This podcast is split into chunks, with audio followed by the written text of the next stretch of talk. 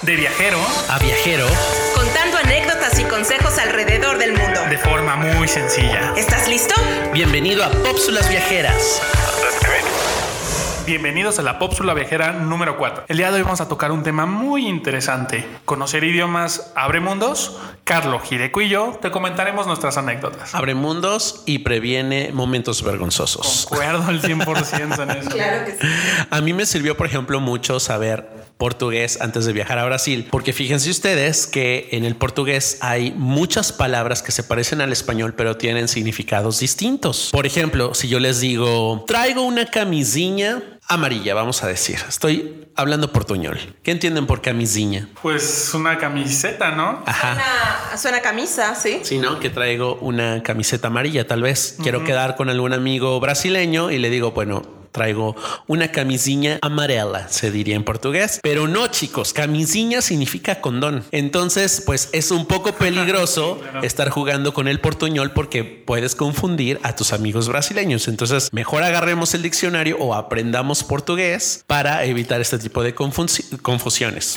Va a ser- sería muy, muy incómodo eso. Pero no te sucedió, ¿cierto? No, no, no. Afortunadamente no, pero sí me sucedió algo chistoso que tiene que ver más con aprender a pronunciar bien las palabras de un idioma, porque en Brasil hay un panecillo que tiene queso adentro. Se llama pão de queijo. Así como lo pronuncié con la nariz, pão de queijo. Díganlo así, chicos. Si van a una cafetería o algún lugar donde venden estos panecitos que son literal panes de queso, pues apréndanlo a pronunciar bien, porque a mí me pasó que la primera vez que fui a un establecimiento donde vendían estos panes, pedí un pau de queijo. El problema es que si tú pronuncias pau sin la nasalidad que tiene el portugués, estás diciendo una palabra obscena. Pau, como lo estoy diciendo, significa el miembro masculino. Entonces, cuando yo llegué a esta cafetería y pedí un pau de queijo, pues obviamente se, reí, se, se rieron, ¿no? Se reían porque no podía pronunciar correctamente el pão de queijo. Entonces, cuando vayan a Brasil y quieran un pão queijo, con la nariz, por favor. Sí, por favor, chicos. Es, es como, como los hablantes del español, pero de otros países que llegan a México a decir, "Mm, voy a coger ese marcador.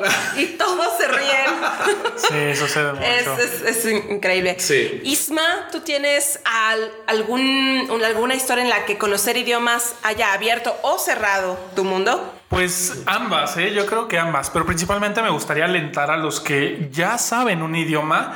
¿Qué sucede, chicos? Lo estudiamos por años, años y de repente surge la oportunidad de ir al país y nos empieza a dar pena al inicio practicarlo, decirlo y todos nos ha pasado, yo creo, ¿no? En ¿Qué algún te momento. pasó a ti, Isma? Pues mira, estando en el aeropuerto de Francia, pues eh, me dicen dentro de lo que yo estaba pensando, dije, oye, pues estoy en Francia, sé francés, pues ¿por qué no practicarlo, no? Pero pues estaba como con mucho miedo al inicio, ¿no?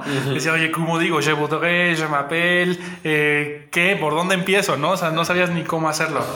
y, y me sentí muy orgulloso porque me abrió la oportunidad, el hablar el idioma, a poder comer un macaron, un macaron francés completo. Para los que no sepan qué es esto, este es, eh, le puedes decir también macarrón, es un como postre francés eh, que tiene un relleno en el centro y está hecho de, eh, una harina, Harina de de almendra. Harina de almendra y pues a mí me encanta la repostería francesa y dije, tengo que probar uno, ¿no?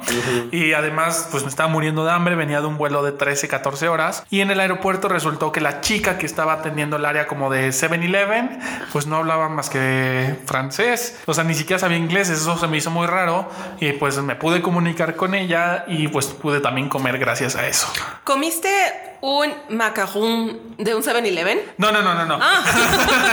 no, primero fue un macarrón y después fue otra comida que fue un sándwich con una bebida. Oh, ok. Yo dije, "Mm, es como el sushi de 7-Eleven en Japón. Como- bueno, pues ahí yo quiero intervenir también en el asunto del francés, porque yo fui a Francia sin, bueno, con algunos meses de estudio del francés. Eh, no, no llegó a mi corazón ese idioma, nunca lo intenté, pero yo fui a Francia porque estaba la oportunidad eh, y ahí es donde la confianza o el descaro o el cinismo, como lo quieran ver, ayuda mucho en su capacidad de comunicarse. A Isma no le ayudó a ser tan consciente de su francés. A mí, como de todos modos no me iba a salir bien, era muy desparpajada, así de, ah, se conviam, se conviam, ¿no? Eh, eh, o sea, eh, S'il vous plaît, bonjour.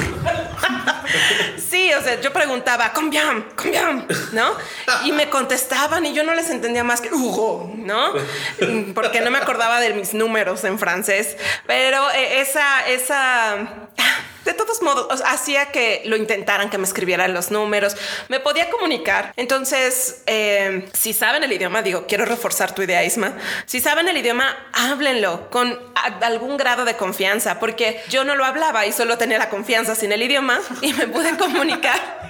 Creo que con tu experiencia es, es, es muy útil también. Y también es muy importante, chicos, a todos los que nos están escuchando, me podrán darse condada en esto, igual que lo ven en todos nuestros episodios. Hay muchos lugares o muchos países que las personas prefieren que intentes en primer lugar hablarles en su idioma que hablarles en inglés o hablarles en otro idioma, ¿no? Entonces, eso también te abre una oportunidad de conocer a personas, eh, tener unas vivencias todavía más padres si te avientas a aprender un idioma y más todavía hablarlo. Y de hecho, bueno, hay esta leyenda urbana que no es leyenda, chicos, es de verdad. Justo en Francia o en Quebec, donde se habla francés, la gente está muy orgullosa de su cultura y lengua. Entonces, cuando tú vas y les hablas en inglés, algunas personas hoy en día todavía lo toman como una ofensa porque estás dejando implícito que ellos deberían de saber el inglés para poderse comunicar cuando no nosotros deberíamos de saber el idioma para comunicarnos con ellos puesto que estamos yendo a su país. Entonces sí los quebecuas y los franceses son muy celosos con su idioma entonces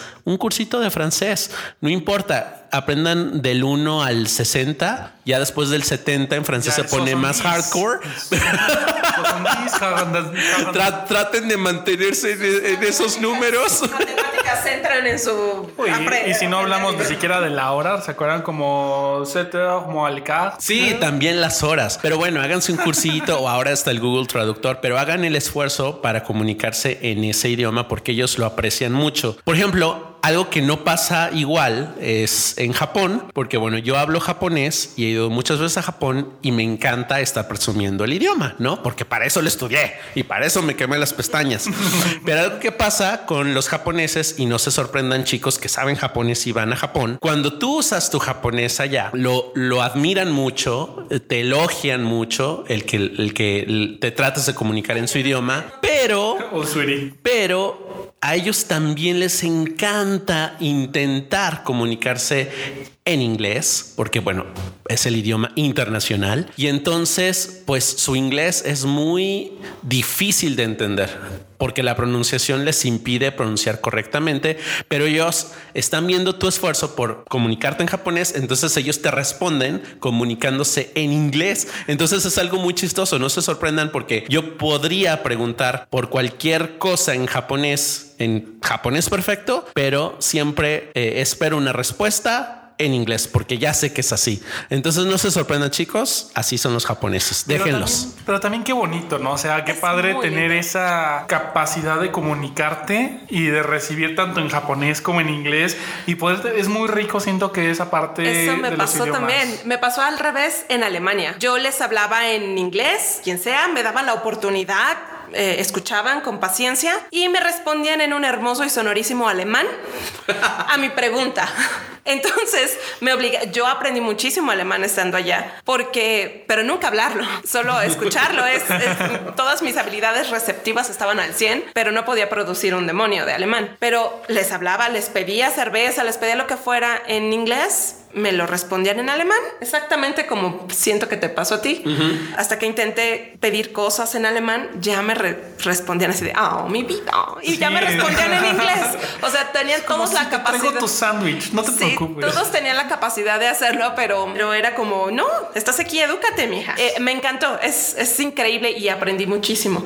No todos son así, digo, no todos están dispuestos a hacerlo, pero en su mayoría te topas con gente así. Sí, y, y siento que principalmente precisamente algo muy importante y que no se ve aquí en México para los que todavía no tienen la fortuna de viajar, pero cuando viajas a la, a la parte europea, pues los países son más pequeños, puedes viajar de un país a otro y hay mucha diversidad cultural. Entonces estamos con los idiomas, como decimos, gracias a nuestro patrocinador, Now Center, estamos rompiendo las barreras de la comunicación y, y creando una cultura rica a nosotros mismos y creo que nuestro viaje lo vamos a disfrutar más, como es el título de este podcast, los idiomas nos abren mundos, ¿no?